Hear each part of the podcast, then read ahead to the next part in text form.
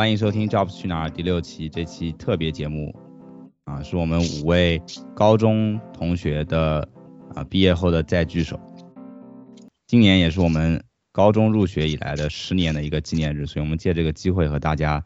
啊一起分享一下我们这十年以来的一些经历和一些故事。大家介绍一下自己吧。大家好，我是李水，Kurt，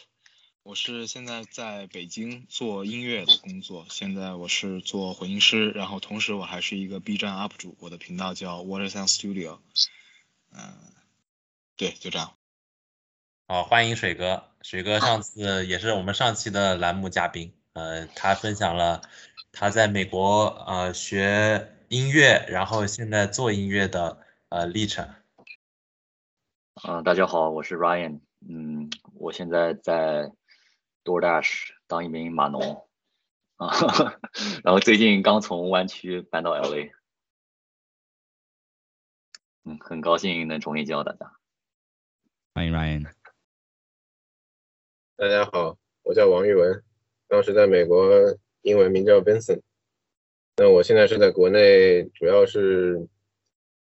以投资为主的生意吧。呃，跟各处的人合伙做项目，然后主要是在江浙沪一带。今天很高兴能跟大家聊一聊，随便聊一聊。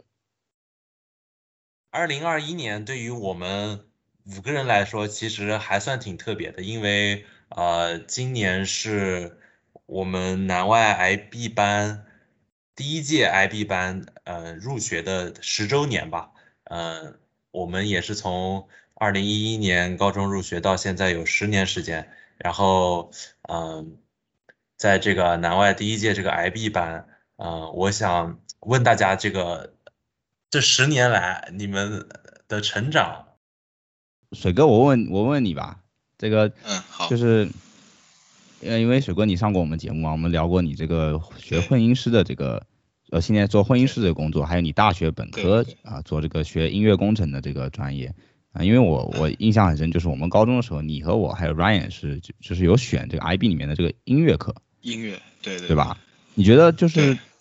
呃，在那个时候你在选这个课的时候，你有想过就是呃你将来之后会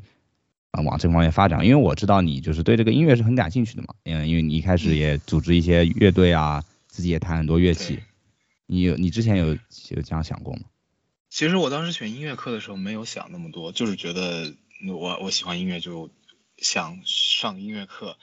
然后其实我现在这个职业也不是说我就是申请大学的时候就已经知道要做了的，而是我申请就已经看好几所学校之后，发现 Rochester 有这个专业。然后我觉得，哎，我以前都不知道会有这个专业。然后后来发现有了之后，觉觉得是确实是可以往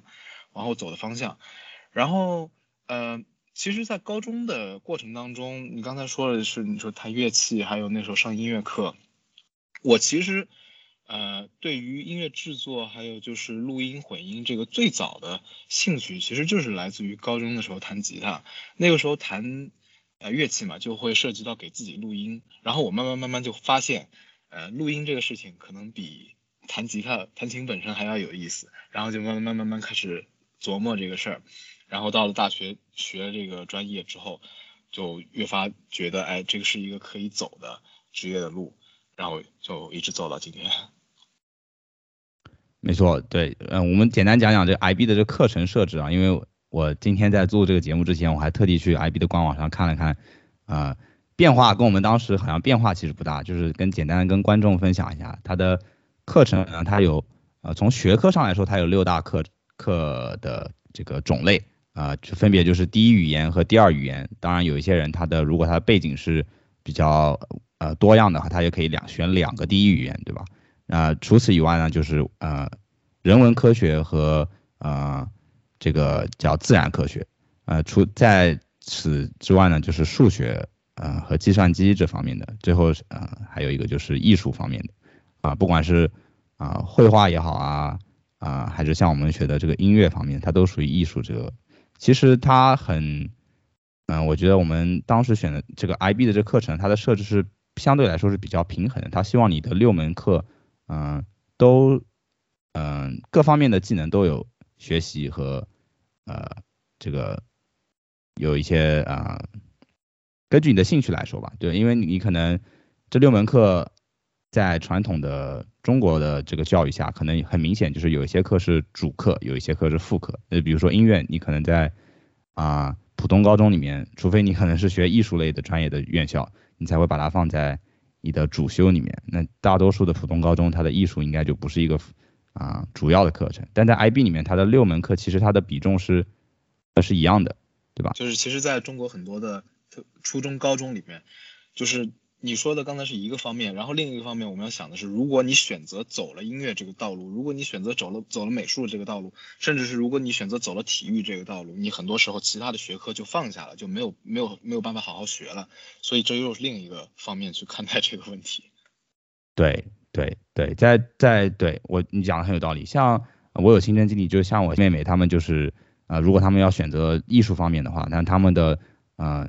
像数学啊、语文啊、英语这些方面，他们的学习就会减少很多，所以更多的是一个选择 A 你就要放弃 B，或者选择 B 你就要放弃 A 的一个情况。在 IB 的课程里面呢，相对来说会比较均衡一点，你要把你的时间啊相对平均的分配在各个学科上。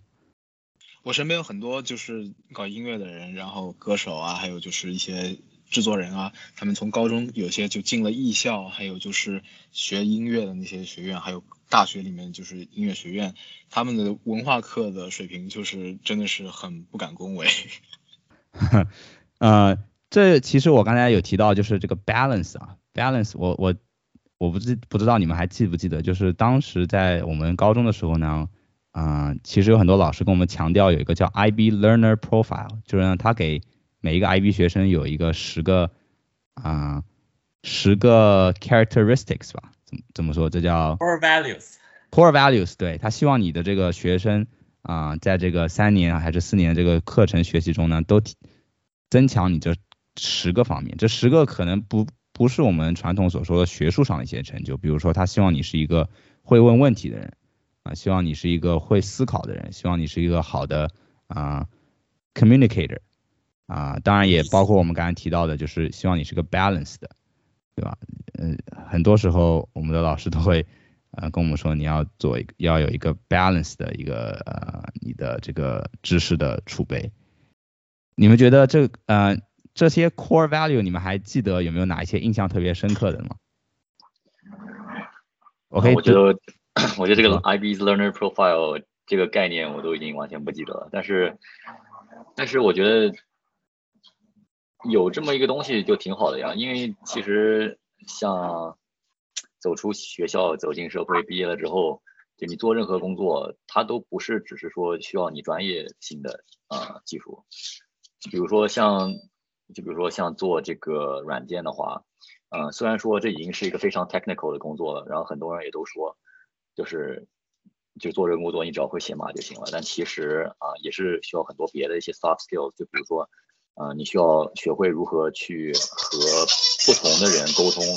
就是比如说是另外一个做 technical 相关工作的，或者说是 non-technical 的人，这种啊，就是你跟人家的沟通方式都是不一样的。然后我就觉得，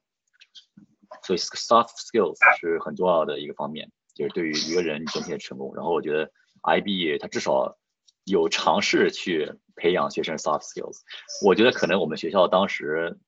就我们就我自己印象不是很深刻的一个原因是，就可能因为我们上的时候只是我们学校 IB 第一届嘛，然后这个整整个项目还不是很成熟，所以说，啊，我觉得现在呃那些学弟学妹他们学到的肯定比我们，呃这个体系要整体的完善一些。是的，我觉得你讲这个 soft skill 确实很重要，就是呃我很赞同你说就是在工作上面，呃第一个你的硬的硬技能一定是很啊。很重要的嘛，就比如说在你的这种呃 development 的环境下，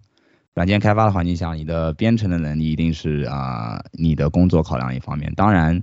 美国的大公司一个公司都有几万个人，这个之间员工之间的沟通啊，以及你和老板的关系啊，你和老板的沟通啊，呃，你做项目和你的队友之间的合作啊，这些其实都是啊蛮考验 soft skills。啊，我觉得这这方面确实啊，我可能啊。我可能不太记得我在 IB 的时候有哪我有特别的什么经历来锻炼这些 soft skill，但是我有体会，就是在大学里面啊，有很多呃练习的机会，以及以及像我在本科的时候，嗯，学校有要求做的那个 co-op 项目啊，很多时候都锻炼了很多都是你在职场上需要的一些 soft skill。那像王王宇文，你现在一个你创业跟你的合作伙伴之间，嗯，是不是就需要很多这样的沟通的能力呢？对，这个还挺有意思的，因为你要讲到这个十个特点的话，我记得最清楚的就是那个 open-minded。这东西为什么我记得清楚呢？因为回国之后呢，其实很多人问我，或者说跟我说你到底适不适应国内生活，他们可能就把这个当成一个。我不太了解的一个借口，这我渐渐的也把这个当成一个借口，就是说你你们如果觉得我是国外回来的，不太了解中国的内容的话，我就以这个借口来跟你来跟你谈。那么其实呢，我要说的是，不管是从 IB 学习，还是到国外学上本科，还是上研究生，我学到一个非常重要的事情，就是说要接受各种不同人的角度的看法。所以呢，我很早就其实明白这个事儿，所以不光是在国外啊，接受不同的，比如说种族啊、职业啊，以及包括回国接受国内的一些文化，这个东西我都是能比较好的、比较融、比较好的接受它。就是说，你是你可以讲国外人直率啊，国外人直接呀，怎么这都没事儿；也可以讲国内人呢喜欢喜欢这个算计啊，喜欢这个。就是说人际交往更复杂一点，但是这些东西我都能接受，说没有关系。各个社会有各个社会运行的规则，我都可以接受，在这个社会上主流规则的运行，所以我完全不会说这个不想去接受国内的一些东西。我觉得它很好，我觉得我也有这个能力适应。这也是我觉得 IB 给我的一个最大的帮助，就是这个虽然说这十个个性呢。听起来很高大上啊，但实际上它是有这个指导性的意义。那么你刚才说国内有没有这有有没有帮助呢？我觉得是有的，因为再比如啊，再比如我之前在苏州做的一个电商平台的事情，这个东西呢可以分两个步骤走。第一个步骤是地推，就是说我带着团队去地上跟人聊天去，一家店一家店聊。那这个事儿呢，相对是比较难的，因为人家首先不认识你。你跟他讲第一次呢，人家觉得你来骗他。那我的策略以及包括后来这个他们建议我的策略，都是你第一回生，第二回熟，第三回就跟你好好聊了。所以这个东西是有道理的。嗯，你第一次跟人见面呢，可能老外比较直率一点，但是回到国内呢，大家会有所防范。但这个我觉得也正常，因为现在毕竟疫情疫情影响下，实体做的就是不好的。现在经济都被这个虚拟经济抢走了，实体它做的就是不好的，它有所防范也是很正常的。那么这是一个策略啊，就是先跟人交熟，先跟人熟络之后再去谈事儿，这个我觉得是有道理的。第二种做法呢是熟人经济，就是我通过首先通过我爸的人脉，他的河海大学同学找了。大概四五个同学，四五个同学之后呢，在每一个同学之后再裂变出别的新的人脉，以及包括我的家族内的成员，在苏州住的成员，那这样的经济模式也有用的，因为他呢会，他就直接跳过了这个从生到熟这个阶段，直接就可以愿意跟你沟通，然后会把一些很真诚的话说给你听，这些东西这个东西是非常好的，但是真到了最后，要不要参与合伙这个项目？人家是有考虑的，就是说他愿意接受你坐下来聊天，不代表他能够真正的和你谈事儿。谈事儿是谈事儿，谈事儿最后成不成，这个还得看东西行不行。所以这两种模式呢，是我近三个月内就是亲身体会的一个，就是你不亲身体会可能不太理解为什么会这样，但是呢，我觉得这个东西对我很有帮助啊。不过要值得一提的是，这个项目呢。试了三个月后，我最后决定应该是要把它去除了，因为它不太好，它真正实行起来效率比较慢，所以打算这个星期内我会去把这个项目撤掉，然后换一个新的。但是呢，这个经历也是非常重要的，所以我很看重这个经历，我觉得也很有必要再尝试更多新的这样的经历，这也是 open minded 的一部分，对不对？那你这三个月真的成长很多啊！很，那可不止这三个月啊。Core Value 具体哪些东西我不太记得，是不是有一个什么什么 Learner，就是教你怎么学，然后比如说嗯，哪些东西 Risk taker 什么我可以读，我可以从头读一遍给你听啊，一个个来。一个第一个叫 inquire inquirers，啊第二个叫 knowledgeable，第三个叫 thinkers，第四个叫 communicators，第五个叫 principled，第六个叫 open-minded，第七个叫 caring，第八个叫 risk taker，第九个叫 balanced，最后一个叫 reflective。我现在其实我觉得头两个还有最后 reflective 这个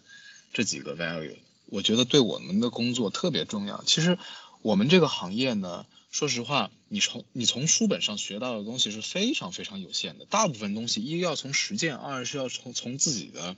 这个钻研当中去得到我们真正能用在工作当中的一些东西。那么如果是脱离了书本的这个模式的话，呃，说实话，我见过很多身边人，因为我现在在做社群，就是我现在在在在做我们那个 B 站粉丝的微信群，然后呢，经常里面有人提的一些问题啊，就是非常非常简单，简单的搜一下就能解决的问题。但是这个呢，有一个前提是你可能不能用百度搜，你可能得用谷歌搜，你可能得用英文搜，这就又加上了一个 barrier。然后我，但是我就发现了，这些明明我在我看来应该是简单搜索就能解决的问题，他们一定要发到一个群里或者发到网上去问人，他们的直他们的方式不是他们解决一个问题的方式不是说自己去研究自己去寻找答案，他们的解决方式是问人，这个我感觉就和这个感觉就和我的习惯特别不一样。然后呢，我那个时候上高中的时候，我有的时候碰到一些问题，或者是跟学校没有关系的时候，我跟我家人，我跟我爸聊天的时候，他说你问人啊。我就说我我想先查查资料，或者说我先想想办法，自己看能不能解决这个事情。他说你问人多快呢？这个其实我觉得就是是一个其实是一个非常好的一个呃一个事情，它其实教会我了，就是怎么样去靠自己，去靠我这个手边有的资源可以用靠靠电脑靠互联网能解决的一些问题，其实就是一个非常好的一个解决问题的方法。其实我觉得对于上学还有包括工作，其实都是非常好、非常重要的一个技能。对，我觉得你讲其实我觉得这不仅仅是 IB 了，这不仅仅是 IB，可能出国留学的这个人都会有，都会需要具备比较强的这个这个技能吧。就是对，你有些时候有大部分的东西很难直接从书本上得到，你必须是从书本上的东西加上教授上课讲的，加上你的一些理解，再加上你可能这个专业里面的一些具体的一些应用，才能是真正的呃能够被你所用的一些信息。反正我是这么觉得的。呃，水哥，你我觉得你说的这个很好，然后但是我觉得这个也是算一方面吧，另一方面呢，就比如说是是我工作啊、之后学到的，就是呃，如果身边有这种可以利用的资源，可以帮你节省时间，我觉得可以去问。呃，然后这是我工作中学到的，就比如说我在做一个 project 时候，呃，我对一个 database 不是很熟悉，但是可能我身边同事他就啊、经常用这个 database 啊，然后我就去，然后啊、一开始的时候我就是自己啊、自己去钻嘛，自己去学这个东西，然后就感觉效率很低，呃，然后这个时候我的那个一个老板就跟我说啊、谁谁谁他呃很精通这个 database，其实你呃多利用自己身边的资源，其实可以更加增加效率。所以我觉得这也是呃两两方面吧，一方面可能就是说呃如果有一些事情你可以自己学的话，呃可以利用网上的可以搜到的东西啊之类的。但是呃第二方面我觉得是呃如果身边有这种呃熟悉的这种资源啊，而且你比如说 on a tight tight deadline 啊，呃，我觉得这个东西呃你去 reach out to others 反而会帮你节省很多时间。我觉得你们我同意，我只是我说这个只是觉得，呃，获取信息的能力，我不是并不是说一定要靠自己，我只是说就是获取信息的方式以及你会 prefer 的一种这种方式，可能也会体现你自己学习的一种是你学习能力的一种体现吧？我觉得，就是就是哪哪怕你，所以你刚刚说的也是一样的，就是你判要判断什么时候应该去自己去获得这个信息，什么时候问别人是一个更加直接的方式，这个其实是，对吧？其实我觉得这个意义在于这里。就回到这个 IB 啊，它 IB 上面，嗯，我今天有看到，就是他说他这个学从学者从学习我们学生的角度来出发，就是他在他的这个 framework 认为呢，学习的这个方法呢，其实是一个 cycle，它有三个步骤，第一个是 inquiry，就是问问题，第二个问题是第二个步骤是 action，最后一个步骤是 reflection。那 reflection 完了以后，他又回到 inquiry，所以我觉得你们刚才讲的都有道理，就是呃，你有你要学习一个学习新的东西，一定是从一个问题开始，对吧？你这个问题你可以问自己，也可以问别人。呃，像水哥说的，有你可以问谷歌，像英学员说的，Johnny 你说的可以问你周边的人，对吧？那当然你问只是一个开始。就比如说我举个例子啊，像你学如果学一个新的软件，那你问别人，他可能可以简单的点拨你一下，他但他不可能把整个这个软件怎么用都教给你，对吧？我觉得你一定会收到他的信息后，你你一定要进入下一步，你要自己做一些 action，比如说你啊去学一些更进一步的东西。那当然，在 IB 的这个 framework 里面，你的最后一步就是你要反思你这个学习的过程，你学的东西是对还是错？你学的是啊呃是初级的还是进进阶级的？你下一步要做什么？那这样子它才构成了这个三步，从问问题到 action 再到反思的结果，这是一个呃他觉得这个学习的一个流程，就是一个三个步骤，那它又会形成一个封闭的闭环。所以我觉得这个你总结的很到位，我我这个完全忘了。这个这个这个我们 IB 没有讲过，这个是在我刚才是在就是他呃，其实相当于他是面对给学校或者是老师的这个啊这个文文件上看到，就是他希望呃老师在教学生的时候呢是用这种方法来教啊，就有一点像可能换个说法叫 guided learning，就是他给你提供一个啊框架，你在这个框架里面来进行一些你自己的自主学习，对吧？我觉得 IB 很很重要的一个部分是它。呃，在教我们怎样学东西，他可能教我们的并不是，呃，真正实际实际的知识，或者是实际做怎么样做解决方法、解决问题的方法，而是教我们在，呃，第一是选择的能力，比如说我们要选什么样的课，啊，比如说我们选课了以后，你我们在课里面你要选什么样的啊 topic，或者是说 higher level 你可能要选啊这个 module 那个 module。那第二个就是你在学习，你在将来的学习能力，在训练你的学习能力，对吧？因为知识永远都学不完嘛，你永远都会遇到新的内容，永远都需要新的技能。那你怎么样以最适合自己的方式，最啊这个有效率的方式学习？这可能是 IB 想要教给我们。对，我觉得 IPE 它整体的这个体系还是很好的。我觉得它确实会，就是就相当于它培养一个学生，不只是从学术方面出发，而是想要。就是 like 让你成为一个更好的一个人，就是各种各种方面的，呃，但其实我觉得说实话，对于我来说，我觉得我们高中 IB 还是有些遗憾的，因为就因为我们当时老师都是，我觉得都挺水的，说实话，呃，如果说我们当时这个 program 更更完善一点的话，呃，老师更好一点的话，我觉得我们其实。可能可以收获的会多很多，呃，就比如说像那个 CAS 或者 TOK，啊，就是对于大呃不了解的听众，CAS 是一个啊，相当于它有三块，Creativity、Action 和 Service，然后这三块我们每个学生都要求做五十个小时的社会活动或者相关的一些呃社团活动之类的，然后 TOK 是 Theory of Knowledge，就是相当于教你一些就怎么样去学习啊的一些内容。嗯，我觉得其实这些学科都，就我后来在想，这些学科其实都很管用的啊，但很遗憾，因为我们老师不太行，所以我觉得我当时并没有什么样的收获。我是在后来我上大学和我工作以后，就是一些实际经验中，我才回头看，我意识到哦，like 原来就是我们上 IB 的时候就已经有这么一个概念，就是去帮助我们锻炼，嗯，就是生活上各个方面让我们去进步。对，毕竟我们是第一届，我感觉，嗯，我们当时不管是课程啊，呃，师资啊，都不是很成熟。嗯，是的，但，呃，但是我我换个角度来想，因为可能对我们来说，我们当时也比较年轻，对吧？我们也，我们刚从就是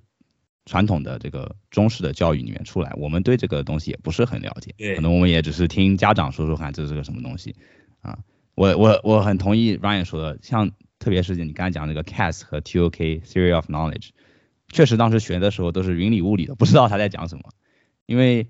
呃，像之前我们初中小学很少会接触到这方面的，呃，有点回归到知识本身的。其实有一些它其实都涉及到哲学的一些范围的一些内容，对吧？这对我们来说都是比较陌生的领域，所以，呃，可能它的对我们的影响是当时我们还没有办法理解的。但是慢慢在我们，呃，慢慢变成熟长大了以后，我们涉我们这个学习到的知识越来越多的时候，会有一些潜在的影响，我们可以回归到当时啊。听到的一些呃 idea 啊，或者是这些框架上。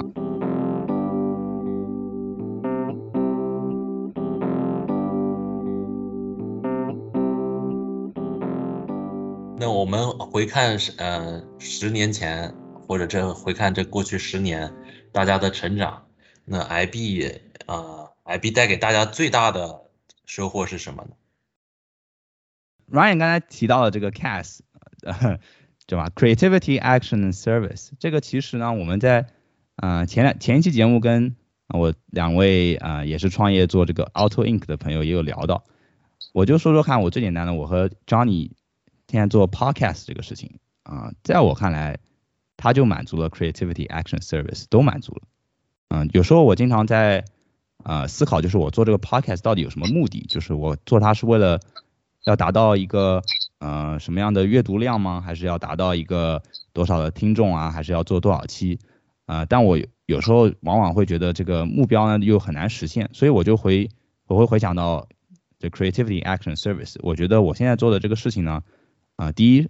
是有 creativity，嗯，因为我要和 Jony 构思我们要请什么样的嘉宾，我们要每一集要说一些嗯比较嗯新颖的东西。或者是我和张理不太了解的，我们去采访一些我们不太熟悉的人，采访一些新的领域，我觉得这是 creativity。那 action，我觉得，呃，回到之前就是我跟张理一开始在讨论想要做一个关于求职有关的这个项目的时候呢，嗯，我一直觉得就是从我自身出发，第一，因为我的工作经验也没有啊多丰富，啊，求职经验也没有说多少很多成果，所以我总觉得我没办法给这个团队带来很多的。很难对这个团队带来一些贡献吧？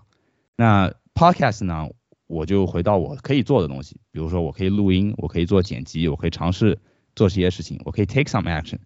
啊，所以我就啊坚持下来，就做了这么几集，对吧？这是我觉得是我满足了 action。那 service 啊，可能说的说起来可能比较宏观一点，就是我希望可以就是听我们节目的人呢。可能他不了解 IB 是什么样啊，他或者有身边的人要考虑 IB 的呃这些事情，或者是我们像我们之前做的这个介绍混音师的工作是什么样的，比如说他真的喜欢这方面的工作，他想要尝试这样，但他又不认识啊做这个的啊，不认识做这个行业的人，那我希望我们的信息可以带给他们一些帮助，解决他们一些问题啊，所以我觉得我这件事满足了 creativity action 和 service，呃，我做起来我很有成就感。我也有动力，对吧？而且我也在我的能力范围之内，可能我还有训练到我一些新的技巧，比如说我的 communication skills 啊，比如说我的呃 critical thinking skills 啊，还有我还扩充了我的人脉，所以我觉得啊 podcast 这件事，这是为什么我就是啊想要坚持做下去的原因。所以在我看来，cast 可能对我的影响啊是最深的。那这里就是对于 IB 在读学生，就是呃，大家就作为一个 podcast，这样子你 cast 三个字都都满足了，你还不用做别的东西了。那你有写 reflection 吗？对啊，Kid，你有写 reflection 吗？呃，reflection 可能没有写出来，但是在我在剪辑的时候，我每一篇录音我都会听很多很多遍，我也在啊收集就是周围的人对我们的每一集的。呃，反馈啊和啊这个这个建议啊，比如说水哥刚才说的这个，找你讲话的速度啊，还有之前我话筒声音的问题，这些我觉得都是 reflection 的一部分嘛。那这样我们下一集节目可以在这些基础上再进步，我觉得这也是 reflection。就是在你制作的过程中，你自己有了这个 feedback mechanism，你呃你自己会 reflect。对，不像是像我们在 IB 课程中很多东西，你是为了做写 reflection 而做，或者为了写这个 reflection 而想那些事情，是吧？你现在就是更加自主的。没错，没错，你说的没错。这就是你这十年间的成长。嗯，算是吧肯。定的。对，OK，其实我有比较好玩的东西可以分享。好啊，这个，你现在我的话，我比较侧重于 action 吧。嗯，我就举个例子吧，比如说马上十月份我们要在横店上线这个热气球项目。从这个我了解到最后决定到最后合作是非常快的一件事情。就你可能在传统国人的想法里，你不应该弄那么快，对吧？东西要好好了解，不应该说像头脑发热直接去做。但是就是他们看来是这样，但其实我花了很多功夫在这里面。我大概是，嗯，大概是也九月中旬左右吧，去北京，就是跟李水喝酒那次，嗯，白天认识了他，然后白天认识了这个上海乔峰航空的，然后第二天，第一天听了他们的报告会，第二天我又去了，详细跟他们聊了大概有两三个小时，就觉得这东西呢，首先我得知道它的应用。它的安全性以及它的这个落地的情况吧。了解了之后呢，我很快回到家里之后，我再跑到上海去他们总公司跟他们董事长聊，然后最后以及签协议、各定这种时间规划以及做热气球的这个设计都很快做出来了。我三个热气球已经准备好了，就是不是准备好了，就是它的已经开始生产。是那种热气球，就是呃，你可以呃，热气球是做什么的？就是游客的，给游客玩的低。空旅游，对低空旅游。因 OK，为这个也跟政策有关，因为中国是最近才开放这个低空旅游的允许的，就是以前你不可以把东西飞到低空上去，现在是可以了。那么这东西在全国落地大概有二十几个地方，现在我是我是选了这个横店这个地方，因为横店那一块儿呢，它这个旅游的那个人跟这个航空公司董事长是关系比较好的，然后决定把这块地方给我来做，这是本来他们的地方，本来他们培训飞行员的地方。横店那边有个机场，就是这个侨航公司专门用来飞飞行员的地方。那么这个事儿呢，其实我想说的就是，我会行动的非常快。我我觉得一个事情好，那么我会非常快的去了解它，然后非常快的跟人家，你今天谈什么，明天我就要给你做到。呃，这个东西是我觉得国内可能缺少这个氛围，但是咱们从国外带带回来的就是喜欢干劲比较足。包括这也是年轻人了，就是干劲比较足，动作比较快。就是说我提到了一些点啊，以及我行动的速度呢，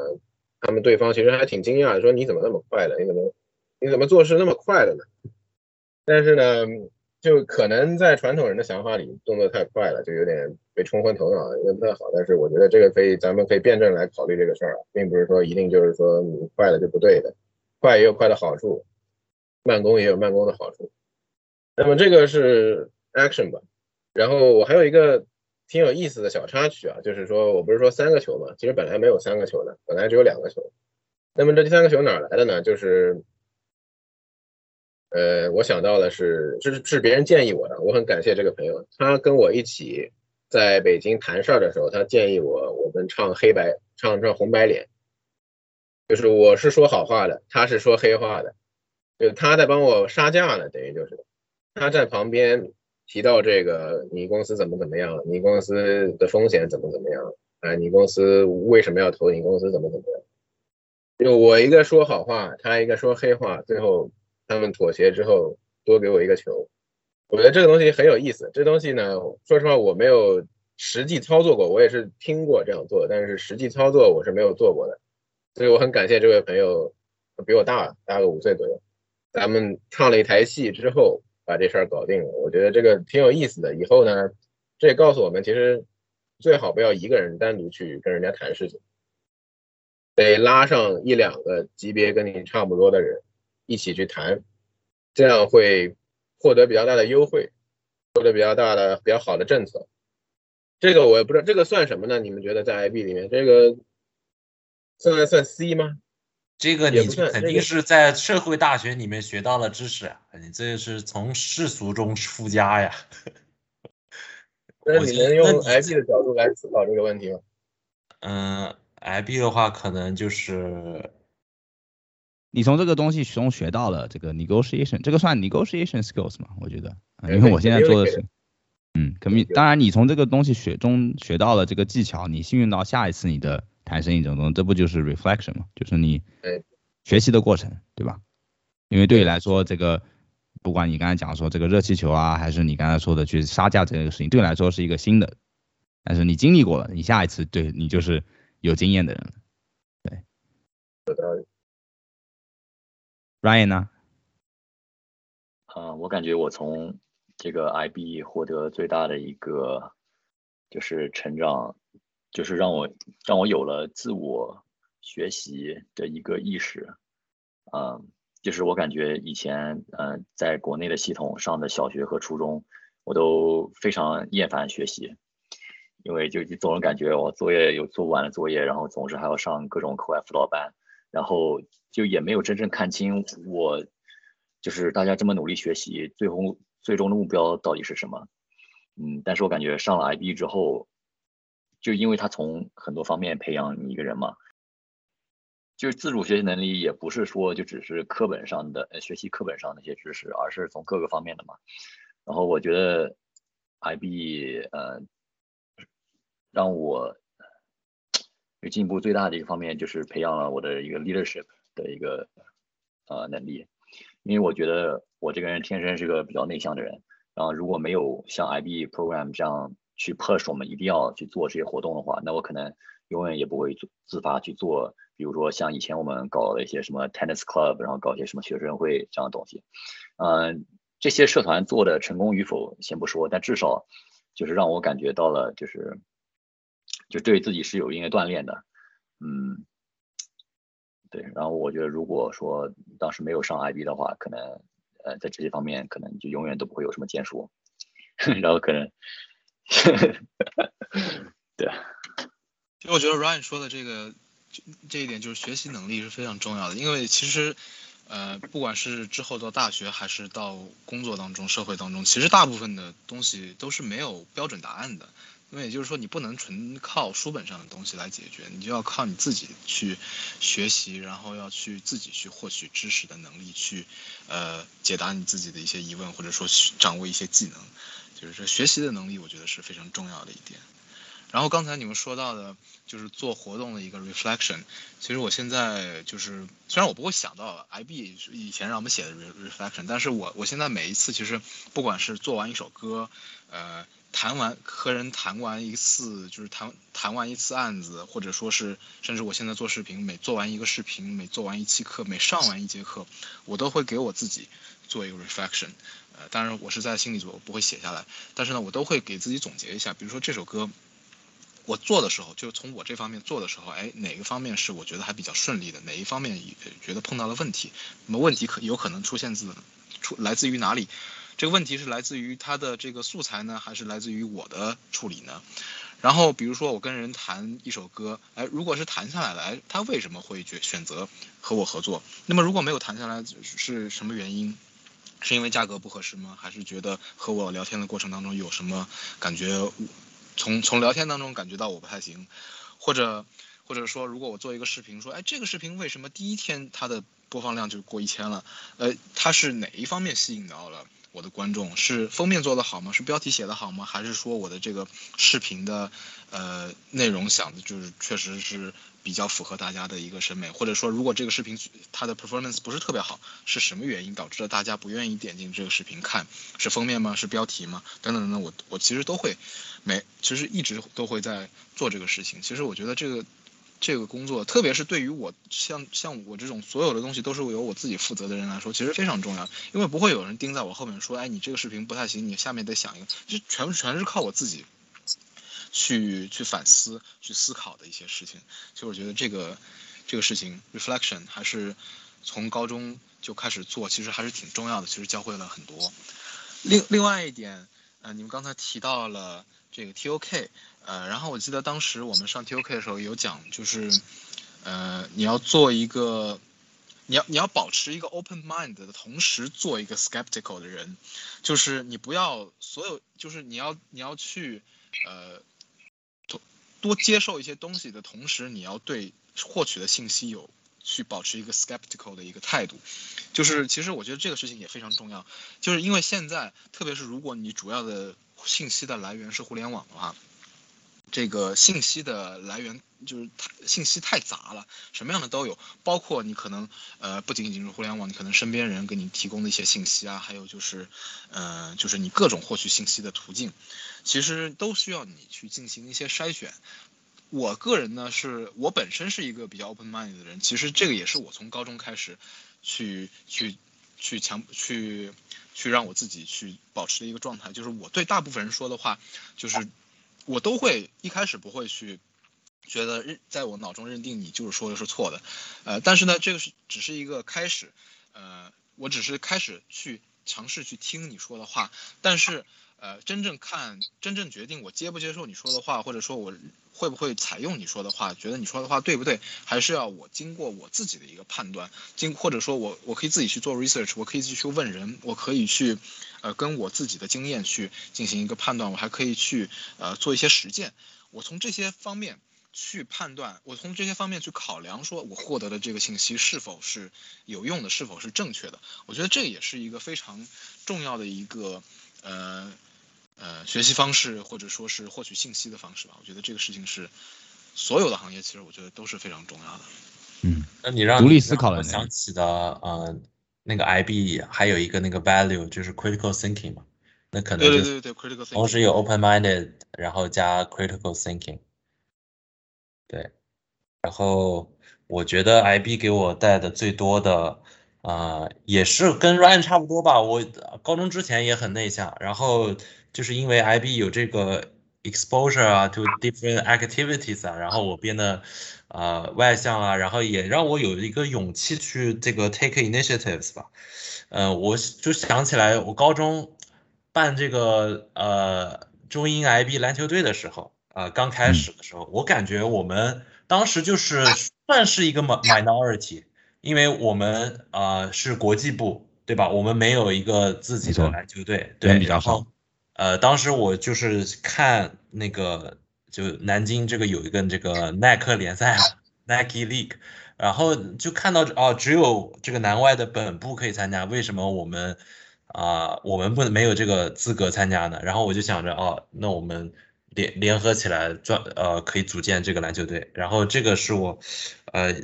最近也是一直在 reflect 的一个事情，就是呃组建篮球队这个事情让我学到很多啊。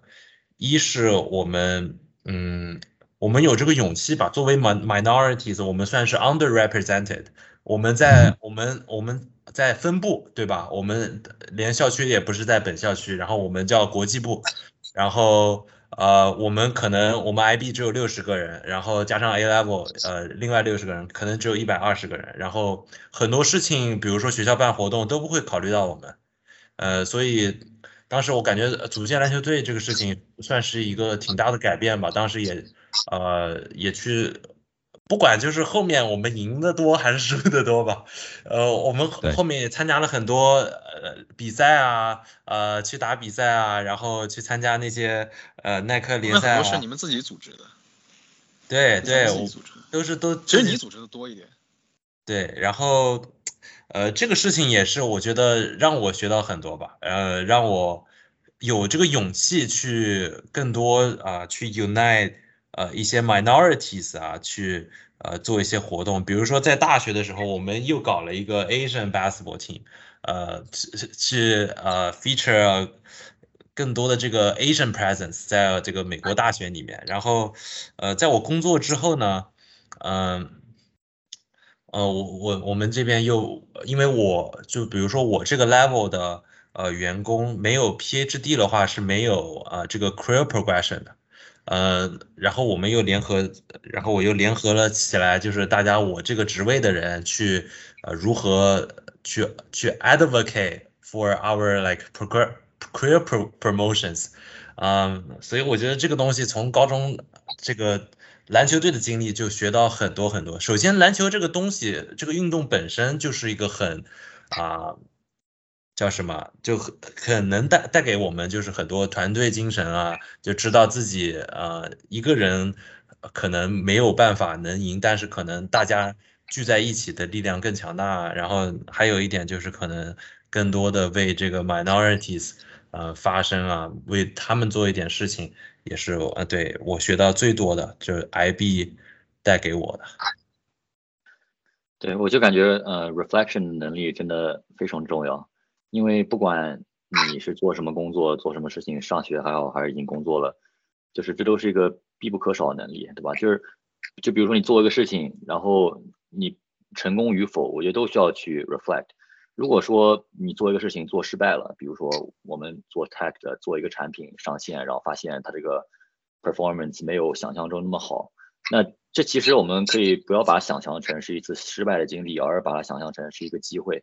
就是对于这对于我个人是个机会，就是我可以从我个人和这公司角度来出发，想一想以后我们如果做类似的产品啊，应该怎么样去 improve。然后我自己本人，我就是以后的 role，呃，能不能变得就是我能不能 take on more responsibility，嗯，这样的。所以我所以我现在就是看待。呃，任何失败我都是不会把它想象成是一次失败的经历，而是把它当做一个 opportunity 去提升自己。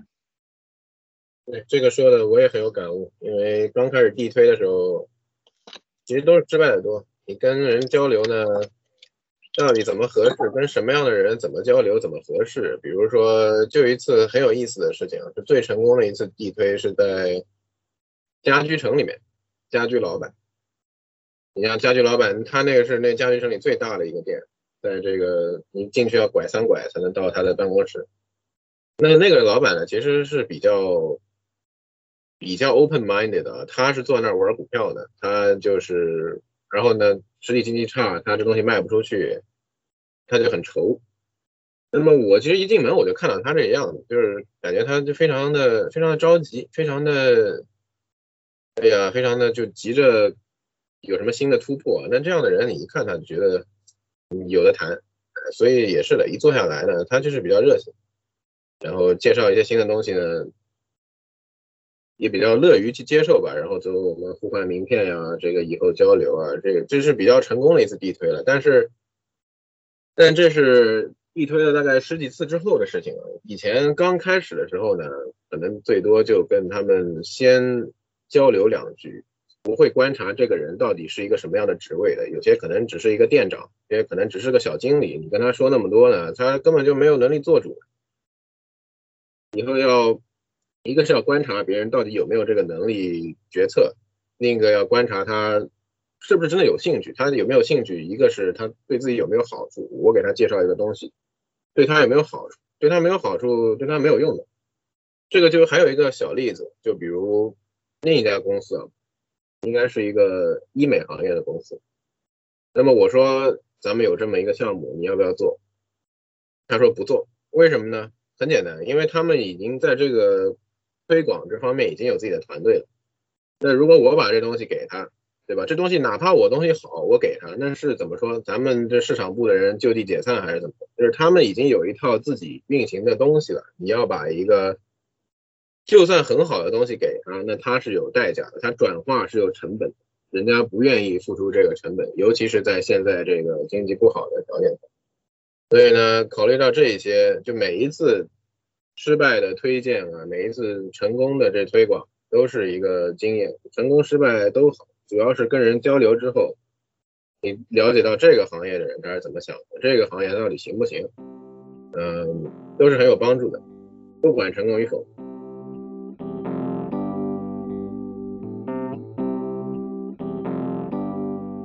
感谢大家跟我们分享了呃很多故事啊，我觉得这个王玉文和水哥在国内自己做生意这个经历，我们可能还有可以很多期聊都聊不完的这些故事，所以我们以后有机会还希望大家可以再来我们的频道做客。我觉得呃大家分享的对 IB 呃最大的感触可能都差不多吧，呃 reflection，呃 open minded。啊，还有一个我觉得 resilience 吧，就是如何面对呃失败啊，如何从失败中困难啊，嗯，对我觉得这些是可能 IB 带给我们最多的。然后，对，然后我也挺很感激 IB 吧，呃，我觉得 IB made me who I am today。